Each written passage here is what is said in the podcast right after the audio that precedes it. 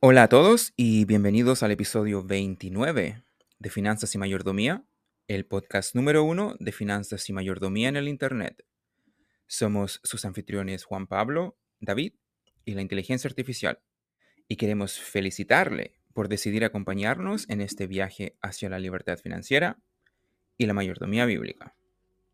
Hoy conversaremos sobre el capítulo 4 del libro Padre Rico, Padre Pobre por Robert Kiyosaki. Ya estamos en la mitad del libro, solo faltan unos cuantos capítulos para terminar.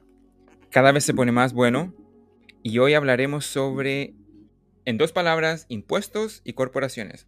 El autor muestra su genio a través del título que él eligió, Historia de impuestos y el poder de las corporaciones.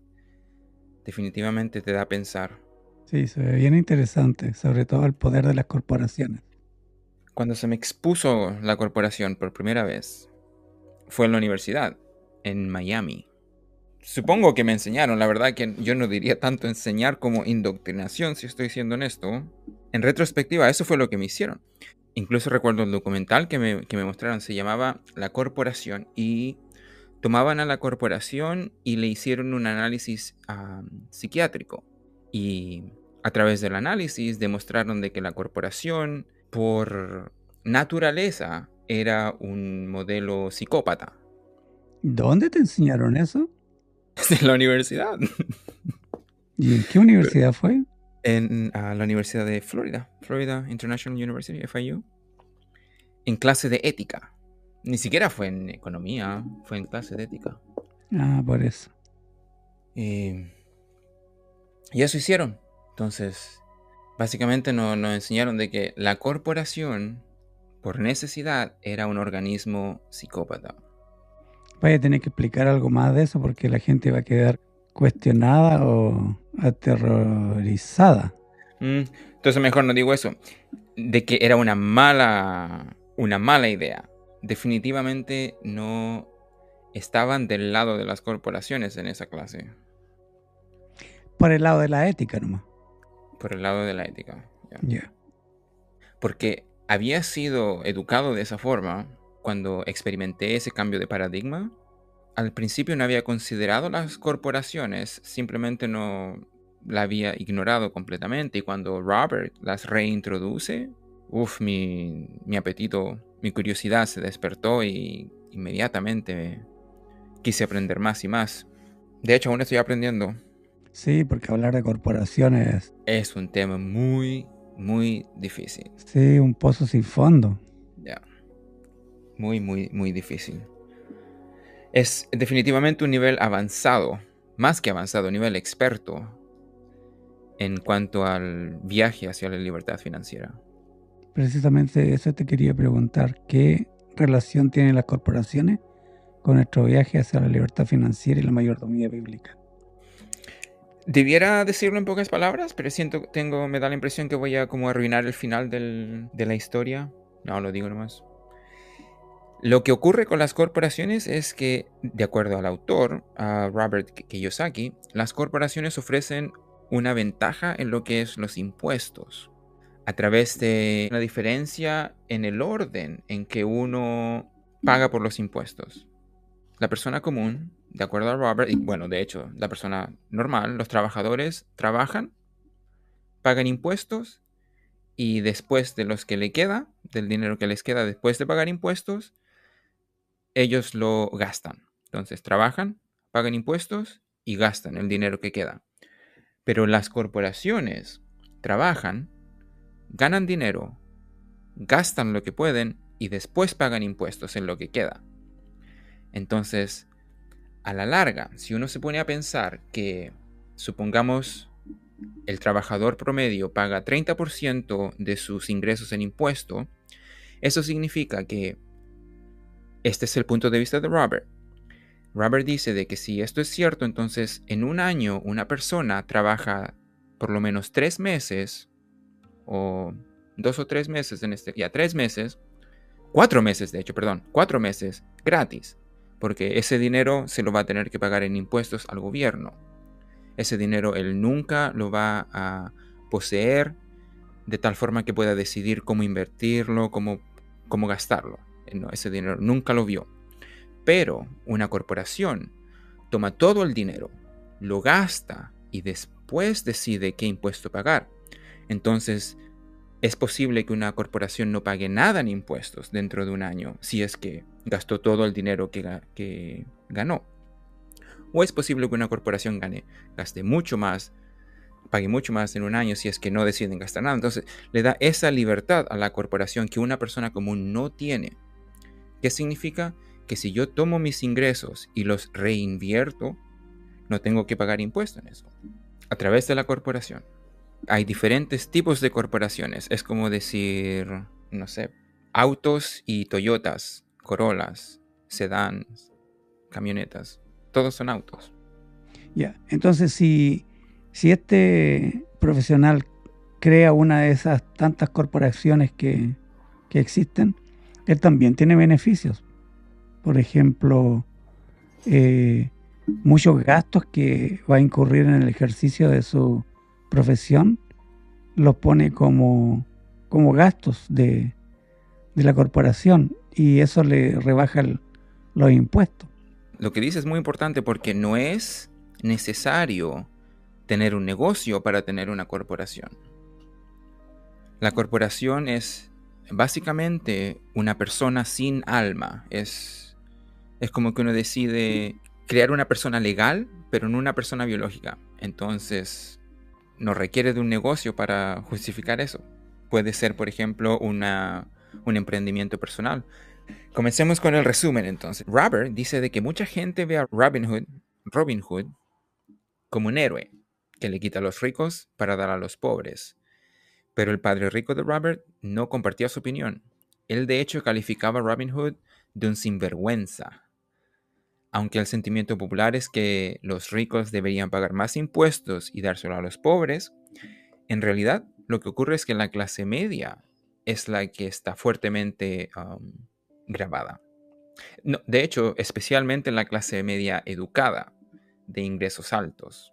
Para entender cómo ocurre esto, Robert hace una breve historia de los impuestos. Aquí es donde se comienza a, hablar el papá, de, el papá rico de, de Robert. Dice, en Inglaterra y en Estados Unidos, al principio no habían impuestos. Solo habían como impuestos temporales, ocasionales, para pagar por cosas como las guerras. Pero en 1874, Inglaterra convirtió el impuesto sobre la renta en un gravamen permanente para sus ciudadanos. Entonces fue en 1874. En Estados Unidos, donde un impuesto sobre el té, de hecho esta se, habla mucho en Boston, donde yo crecí, este impuesto al té dio inicio a la protesta de la fiesta del té en Boston y de hecho contribuyó a desencadenar la guerra de la independencia en Estados Unidos. No fue hasta que se aprobó la vigésima sexta enmienda a la Constitución de Estados Unidos que se convirtió el impuesto sobre la renta en algo permanente. Como podemos ver, de acuerdo al papá de Robert, los impuestos son algo relativamente reciente en lo que es Estados Unidos e Inglaterra. Estos países consiguieron que los impuestos fueran aceptados por la mayoría porque en un principio solo se aplicaban a los ricos y como hay menos ricos que pobres, entonces más votaron por los impuestos. Bueno, sin embargo, aunque el impuesto sobre la renta se diseñó para, entre comillas, castigar a los ricos, acabó castigando a las personas que habían votado por eso, los pobres básicamente en la clase media. Después el padre rico explica que él y el padre pobre eran opuestos, definitivamente opuestos, porque el padre pobre, como empleado del gobierno, era recompensado si gastaba dinero y contrataba gente, haciendo más grande su organización. Mientras que para el padre rico, cuanta menos gente contrataba y menos dinero gastaba, más le respetaban sus inversores. Y a medida que el gobierno crece, también lo hace la cantidad de impuestos necesarios para mantenerlo. El argumento era que cuando una organización gubernamental planifica su presupuesto, si no gasta todo el dinero que le dan, entonces se lo van a quitar el próximo año. Entonces, la persona está forzada a gastar todo, todo el dinero que le dan o si no, se lo van a quitar. Sí, yo recuerdo cuando hacía contabilidad gubernamental, siempre estábamos, incluso a veces veíamos cómo cambiarlo de ítem, que no era lo apropiado. Pero hay su resorte por ahí. El problema es que el, el sistema, ah, para bien o para mal, ¿cómo es que promueve ese, ese tipo de comportamiento? El papá pobre creía sinceramente que el gobierno debía ayudar a la gente.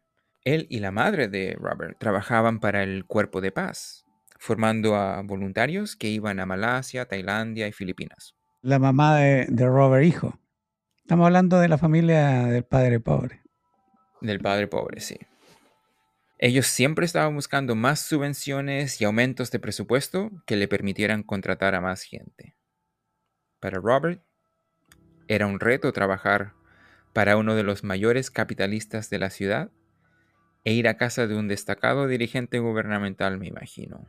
No era fácil saber a qué padre creer, me imagino, porque ambos bien convencidos de su postura. Pero con el tiempo, a medida que Robert estudiaba la historia de los impuestos, vio una perspectiva interesante. A medida que crecía el apetito del gobierno por el dinero, pronto hubo que cobrar impuestos a la clase media, y de ahí siguió bajando. Pero los ricos vieron una oportunidad porque no juegan con las mismas reglas. Las sociedades anónimas o corporaciones, que se hicieron populares en la época de los veleros, ofrecían una forma de eludir los impuestos. La comprensión de la estructura legal de las empresas dio a los ricos una gran ventaja y les permitió ser más astuto que los intelectuales. El ideal del gobierno es evitar el exceso de dinero. Si no gastas los fondos asignados, se arriesga a perderlos en el siguiente presupuesto. A los empresarios, en cambio, se les recompensa por tener dinero de sobra y se les aplaude por su eficiencia. Y a medida que el gobierno continuaba con su ideal y gastaba más y más dinero, y se necesitaban más impuestos, esta vez sobre la clase media, y finalmente sobre los pobres.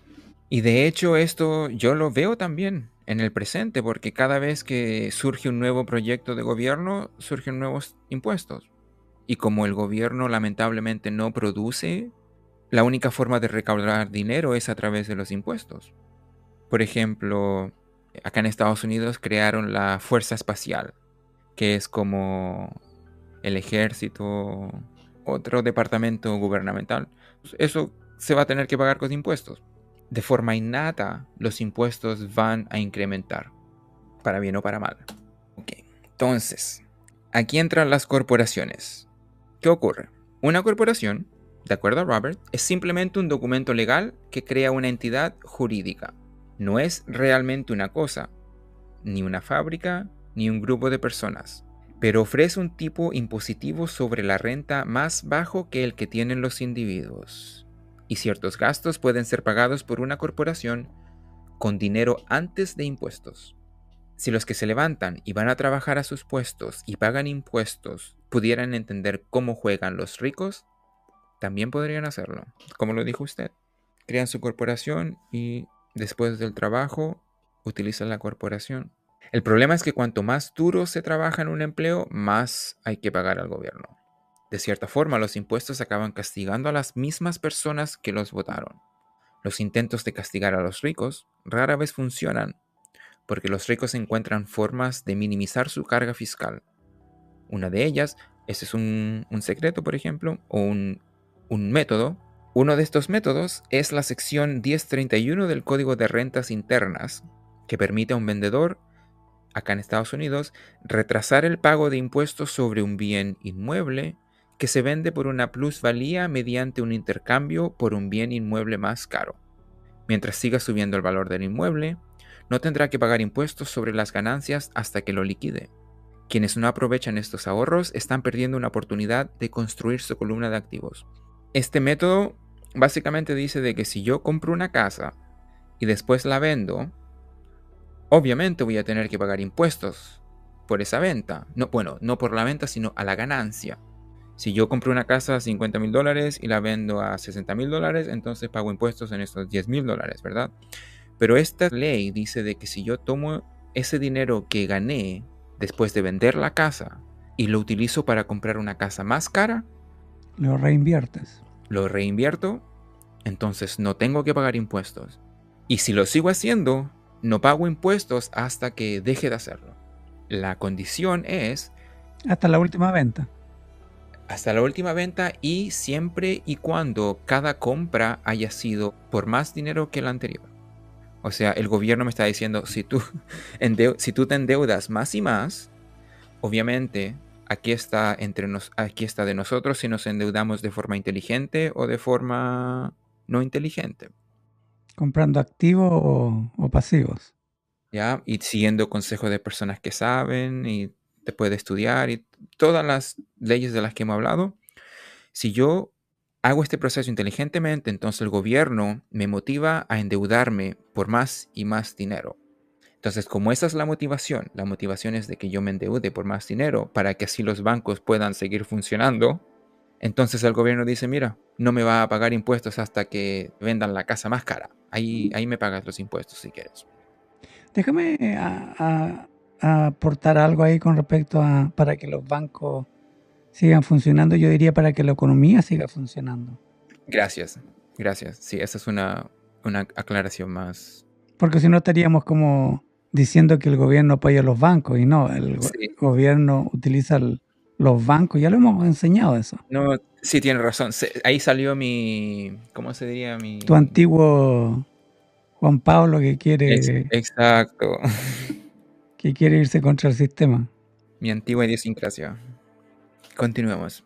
En todos los años que el Papa Rico estuvo guiando a Robert, trató de enseñarle que el conocimiento es poder, y con el dinero viene un gran poder que requiere el conocimiento adecuado para conservarlo y hacer que se multiplique. Sin ese conocimiento, el mundo te mangonea. Qué palabra. Es que es cierto. Te empuja y te empuja hasta que aprendas el recaudador de impuestos es un matón que siempre te quitará más si se lo permites. Esto lo estamos leyendo literalmente de, de Robert, no es palabras nuestras. Oh, cierto, esto es lo que dice Robert. Eh, muchas gracias. Si no se lo permitas, Robert dice, no se lo permitas, haz que tu dinero trabaje para ti. Los asesores fiscales y abogados inteligentes valen lo que cuestan, ya que siguen siendo más baratos que pagarle al gobierno. Cuesta caro no conocer la ley. Esto me lleva a ese dicho que he mencionado en el pasado, dice, si estás solo en negocios, o pagas impuestos o pagamos tarifas. ¿Qué quiere decir el pago a un profesional? Correcto, exacto. A la larga, es más económico pagarle al profesional. sí, porque él te va a enseñar a evitar pagar impuestos innecesarios. No que lo eludas, ¿ah? sino que te va a dar a conocer qué parte de la ley te beneficia siendo un profesional con una corporación o, no, o en la posición para el gobierno que estés. Lo que ocurre es que a los gobiernos les interesa mucho, como, como habíamos, creo que es una de las primeras oraciones del libro El hombre más rico de Babilonia, dice, la prosperidad de la nación depende de la prosperidad de cada uno de sus ciudadanos. Entonces, con esto en mente, los gobiernos, mayormente, crean leyes con la intención de promover el crecimiento económico. Y, para bien o para mal, la mejor teoría que existe en estos momentos es la de mercado capitalista. Entonces los gobiernos crean sus leyes para que las personas que siguen el modelo capitalista se beneficien con el objetivo de crear negocios para crear trabajos. Lo que pretendemos aquí no es tener una postura política ni estar en contra de las corporaciones y hablar mal del gobierno, sino, como dijiste tú recién, el conocimiento es poder. Entonces, al conocer nosotros los impuestos y cómo se maneja una corporación, vamos a beneficiarnos de esos, valga la redundancia, esos beneficios que el gobierno, a través de sus leyes en esta área, han creado. Esa es la idea de este episodio, de que aprendamos a beneficiarnos, que para algunos no es agradable, eh, para otros es indiferente y para otros es como no tenía idea de que existía esta realidad.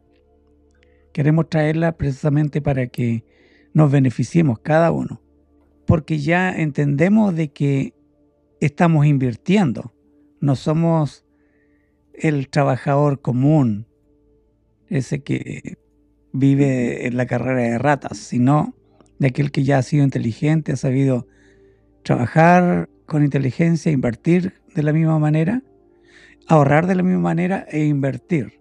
Entonces cuando ya se está en ese nivel de inversión, uno tiene que aprender este tipo de conocimiento.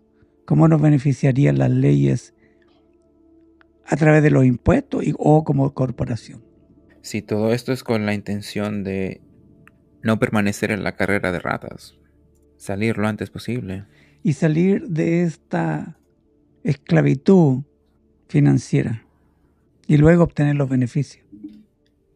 Continuemos. Roberts, Robert, a mediados de sus 20 años, cuando acababa de salir del cuerpo de los Marines, que es una de las ramas militares acá en Estados Unidos, él fue a trabajar para Xerox, que era una, es una compañía que hace impresoras.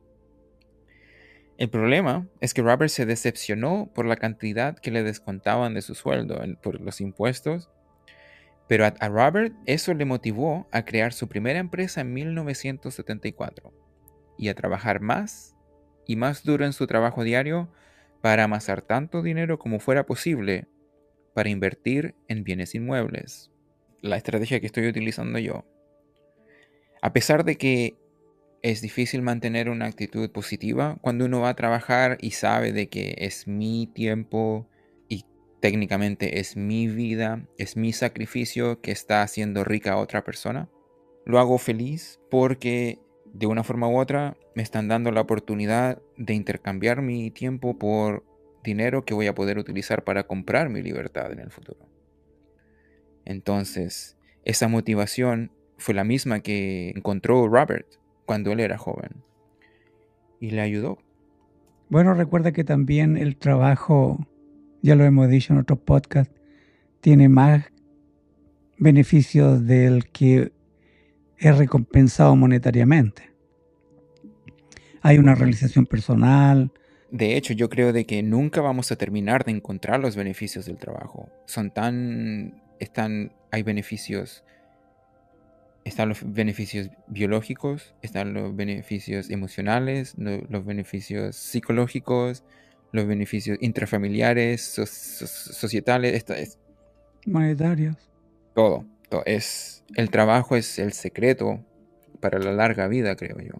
Sí, es muy cierto, porque se ha comprobado que muchas personas mueren a temprana edad una vez que se jubilan. En cambio, hay como siete lugares en el mundo, cinco o siete, eh, creo que ya lo dije también esto, en, en Japón, Costa Rica, en Grecia, Italia, etcétera, en donde la característica de la persona longeva es que aún siguen trabajando dentro de la alimentación, ejercicio, pero eso es lo que caracteriza, siguen trabajando, no están ociosos ni jubilados. Hay personas que a los 100 años siguen arriendo eh, animales, otras personas trabajando en su huerta. Eso escucho yo bastante de las personas. Hay otra cosa que también se puede agregar puntualmente en el caso de Robert y que también se aplicaría a nosotros, es que una otra de las grandes maneras de crear liquidez es a través del trabajo. Porque mira, yo te voy a decir, yo conozco desgraciadamente a muchos jóvenes que han comenzado esta carrera hacia la libertad financiera y lo han hecho trabajando, trabajando como profesores, como empleados de algún banco, etc. Y tú sabes, son trabajos que tienen buena liquidez al final. Y ellos por encontrar esta fórmula de, del dinero invertido para adquirir su, libertad financiera se han retirado tempranamente de su trabajo.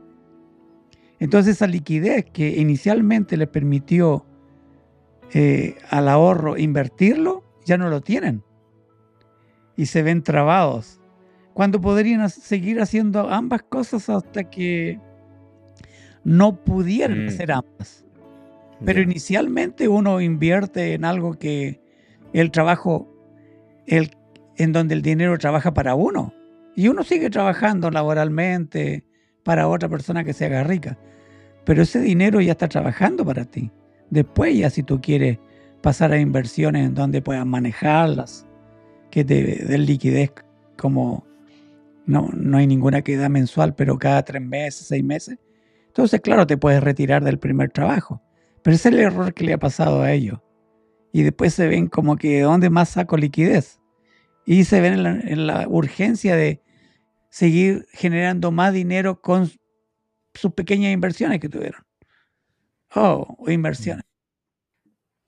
Así que el trabajo de por sí no es malo, aun cuando tengas inversiones. Es más, yo conozco muchas personas que hasta el último momento trabajan. Porque prácticamente su trabajo le está generando toda la liquidez que le podría dar todas las inversiones que tienen. Hay personas que ganan 60 mil dólares líquido al año. Eso es una... ¿Quién? ¿Qué? ¿Cuántos millones tienes que tener para que te dé 60 mil dólares al año?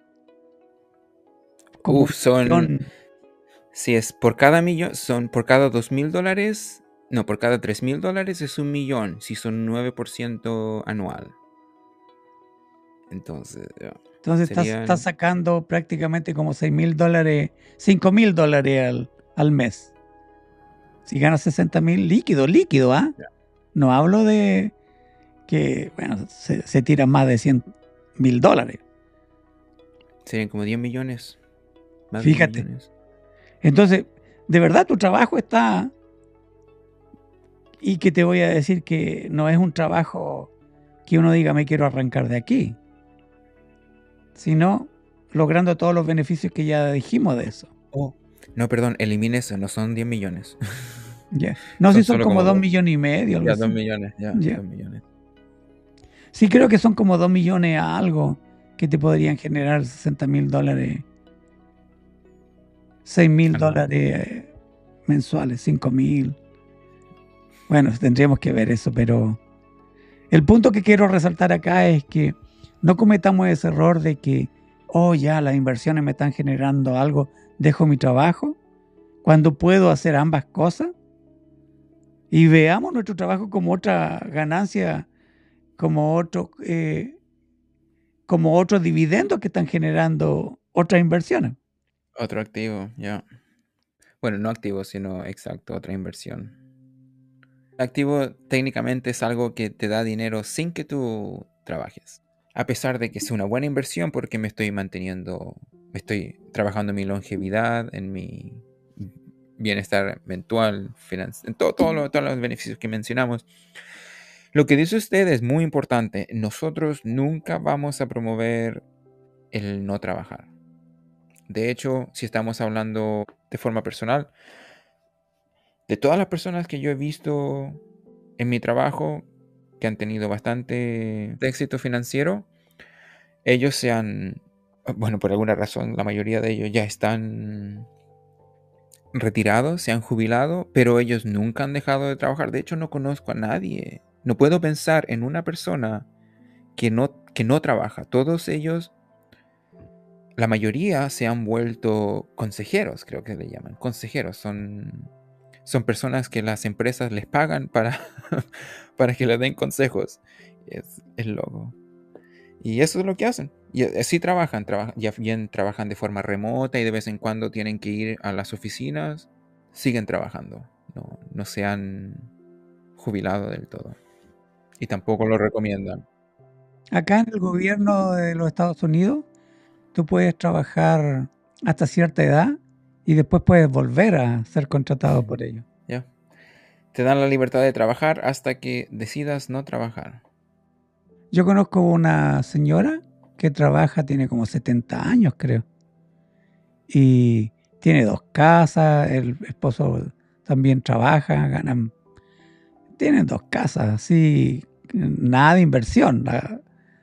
las compraron y, y ahí las tienen para. Una la tienen en un lugar donde hay sol y otra donde Estados Unidos tiene norte y sur. El sur es caluroso y el, el norte es frío, pero es bellísimo. Es como al revés de, de Sudamérica.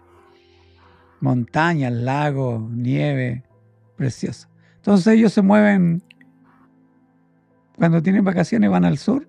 Hay una expresión que se llama aves de nieve, snowbirds. Esas son las personas que durante el verano viven en el norte y durante el invierno viven en el sur de Estados Unidos. Aves de nieve. Yo igual. Yo igual. De hecho, ojalá pronto. Porque es muy, muy helado. Muy, muy, muy, muy, muy, muy, muy helado. Eh, para allá voy yo. Continuamos, continuamos con el resumen. Volvamos al resumen. Robert por suerte, porque es cierto de que las circunstancias no hacen al hombre, simplemente lo revelan a sí mismo. Robert tomó el hecho que tenía que trabajar para otra persona, básicamente, bueno, tenía que trabajar para el gobierno por cuatro meses del año, y él se convirtió en uno de los mejores vendedores de Xerox. Y en menos de tres años ganaba más en su sociedad inmobiliaria que en Xerox. Su empresa le compró su primer Porsche prueba de que el plan funcionaba. Entonces, Robert se esforzó tanto que en tres años los inmuebles le pagaban más que su propio trabajo. Esto no significa que él ya era financieramente independiente, sino que su negocio ahora le, le aportaba más que su trabajo.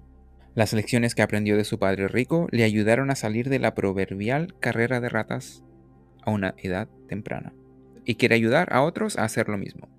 Aquí entra el coeficiente intelectual financiero o inteligencia financiera. Esto es lo que hace posible o lo que hizo posible de que Robert lograra su objetivo en tres años, o si no, lo hubiera demorado mucho más. Tengamos en mente que fue su inteligencia financiera la que le permitió a Robert lograr su objetivo en tan corto tiempo, si no, le hubiera tomado mucho, mucho más tiempo. O lo que dijimos también como ojo para los negocios. También. Sin contar todos los errores que lo hubiera cometido, que posiblemente lo hubieran retrasado más. Entonces, ¿qué ocurre? Para Robert Kiyosaki, la inteligencia financiera o el coeficiente intelectual financiero se compone de cuatro cosas muy importantes. Tomen, saquen su papel y lápiz para escribir esto. La primera es la contabilidad, que se compone de los conocimientos financieros, o la capacidad de leer los números y evaluar los puntos fuertes y débiles de cualquier negocio. Entonces el número uno es la contabilidad. De acuerdo a Robert, hay que saber de contabilidad si queremos ser exitosos en nuestro viaje hacia la libertad financiera. O tener a un asesor contable. Si no eres capaz tú de manejar la contabilidad, pero que alguien te asesore en esa área. Sí, exacto. Porque siempre tenemos que tener un contador. exacto, que uno eh, confiable también, en el que uno pueda confiar. Mm, la segunda es la inversión. Para Robert, la inversión es la ciencia y las estrategias del dinero que hace dinero. El secreto, como habíamos aprendido, es el secreto número uno de los ricos, que era hacer que el dinero les cree más dinero. Esto es a través de la inversión. Tercero viene la comprensión de los mercados. La comprensión de los mercados es la ciencia de la oferta y la demanda y las condiciones del mercado. Puede involucrar, por ejemplo, los análisis fundamentales, los análisis técnicos con respecto a los mercados, la ciencia de la oferta y la demanda y las condiciones del mercado. Y la última, la ley a través de sus ventajas y protecciones fiscales. De lo que está tratando en el episodio. Entonces, nuevamente, de acuerdo a Robert Kiyosaki, el coeficiente intelectual financiero se compone de la contabilidad, la inversión, la comprensión de los mercados y la ley. De acuerdo a Robert, comprender esas ventajas legales es muy importante cuando se trata de riqueza a largo plazo. Por ejemplo, una sociedad o corporación puede pagar los gastos antes de pagar impuestos, como, comentábamos, mientras que un empleado paga primero los impuestos y debe intentar pagar los gastos con lo que le queda.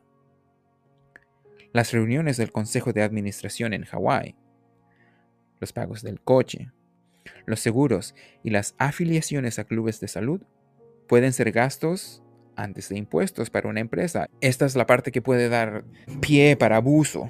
Mucha gente puede abusar de, de estos incentivos que ofrece la ley. Y eso es lo que hace que mucha gente tome, le tome como un mal sabor al mundo de los negocios.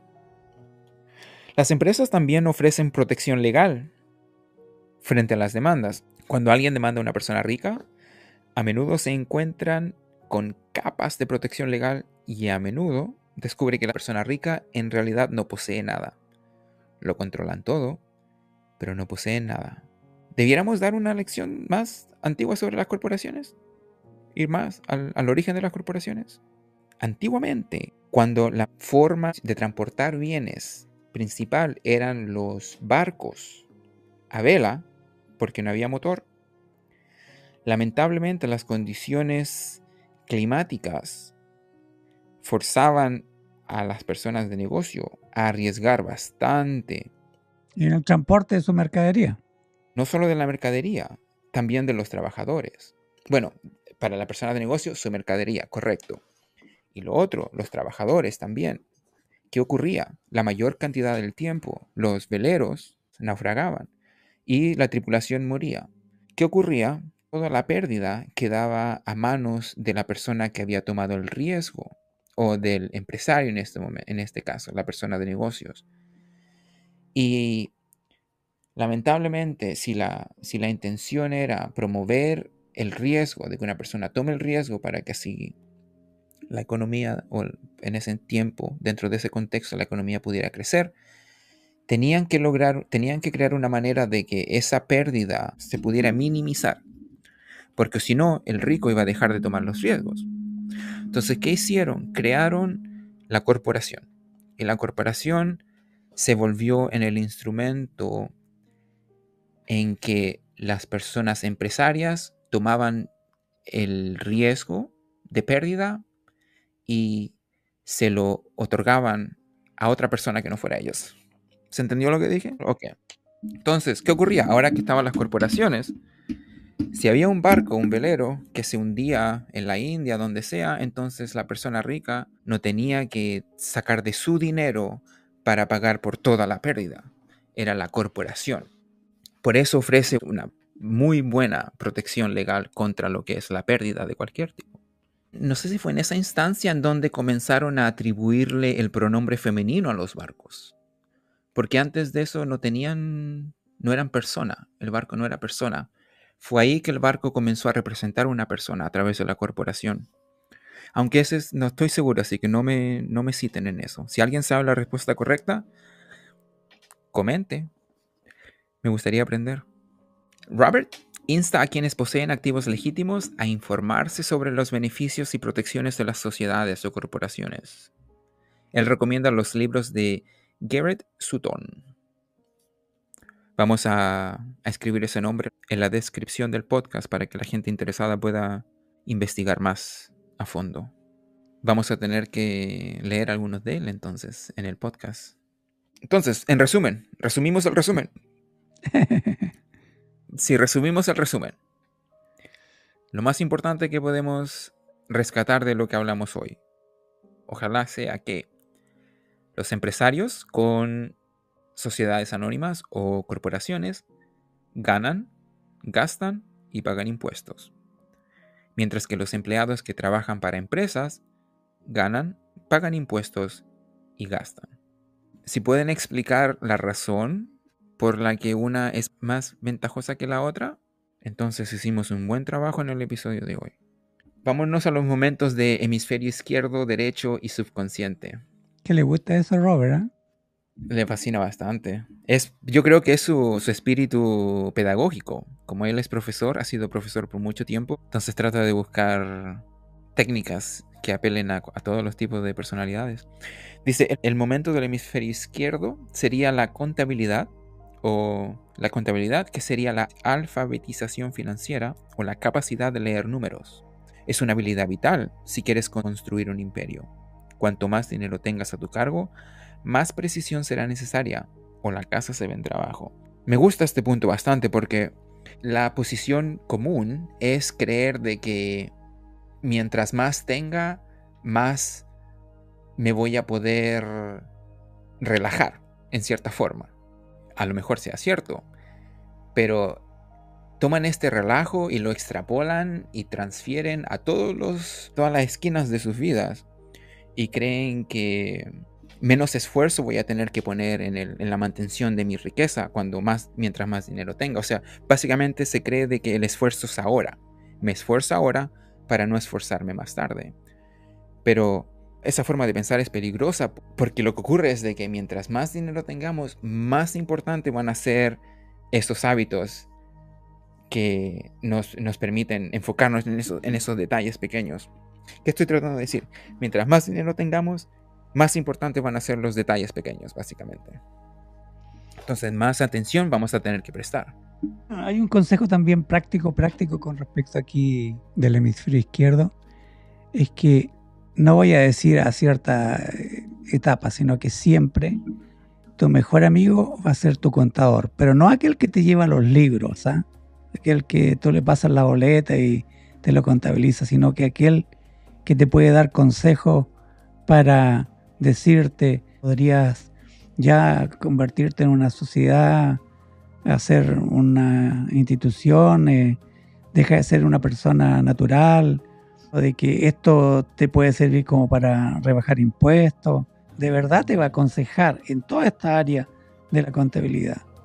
El consejero financiero. Consejero financiero. Sí.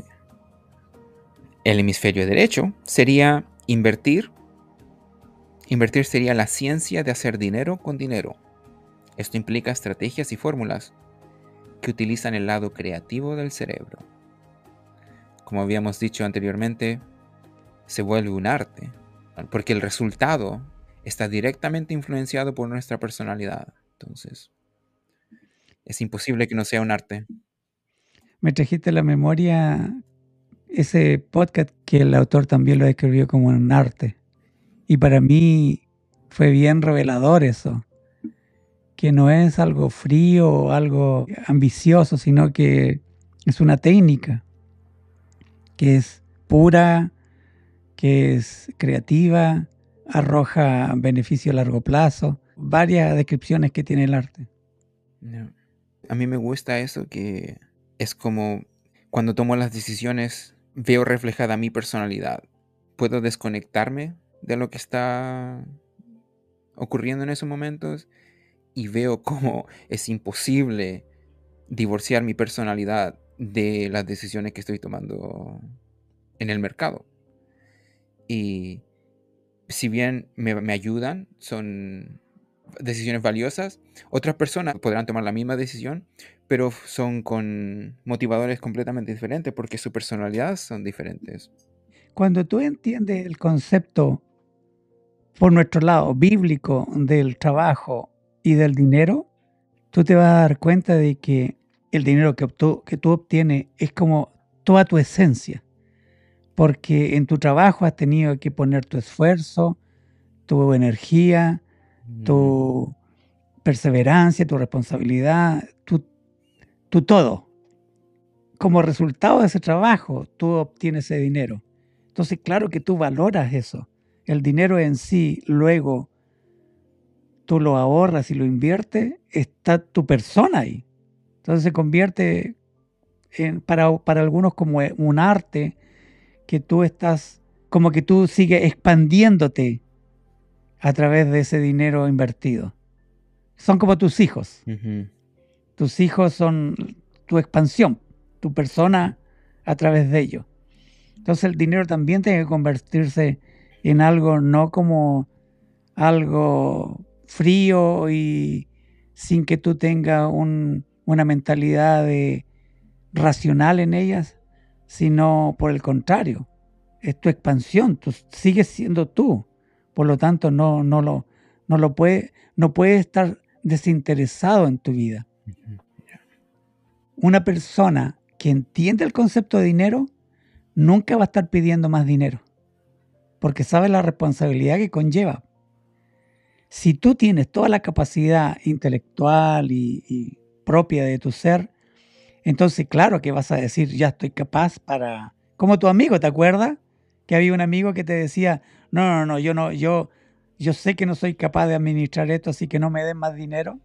Ya. ¿Y qué es lo que hace el mundo hoy en día? ¿Quiere más dinero independiente de que sepa cómo administrarlo o no? Y una persona que está consciente de esa realidad va a decir, no, hasta donde yo pueda nomás administrar. Antes de terminar, llega el momento subconsciente.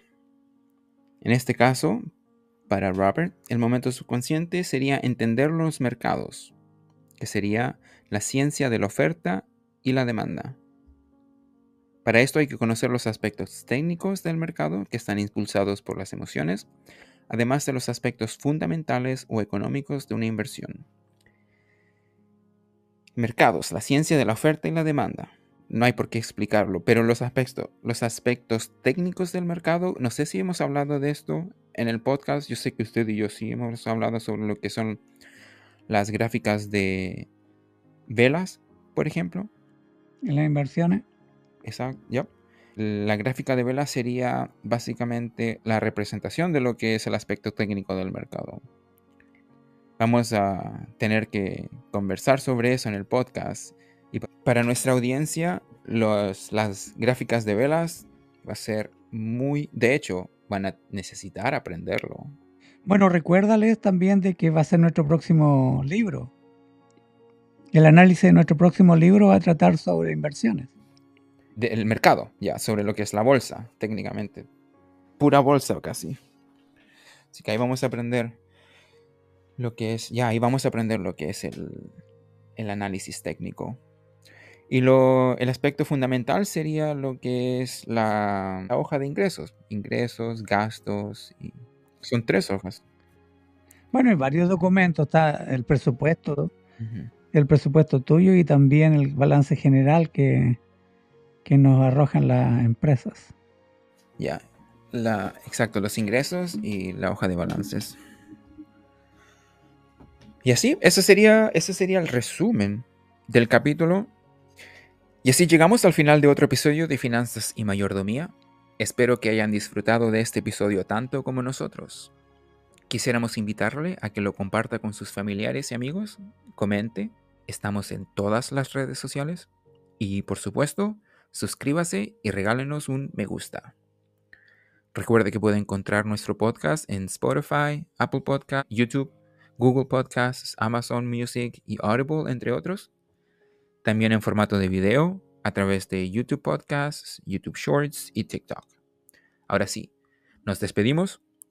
Muchas gracias y felicitaciones por acompañarnos en nuestro viaje hacia la libertad financiera, donde el dinero trabaja para nosotros y la mayordomía bíblica. Nos vemos en el próximo episodio. Hasta pronto. Bye.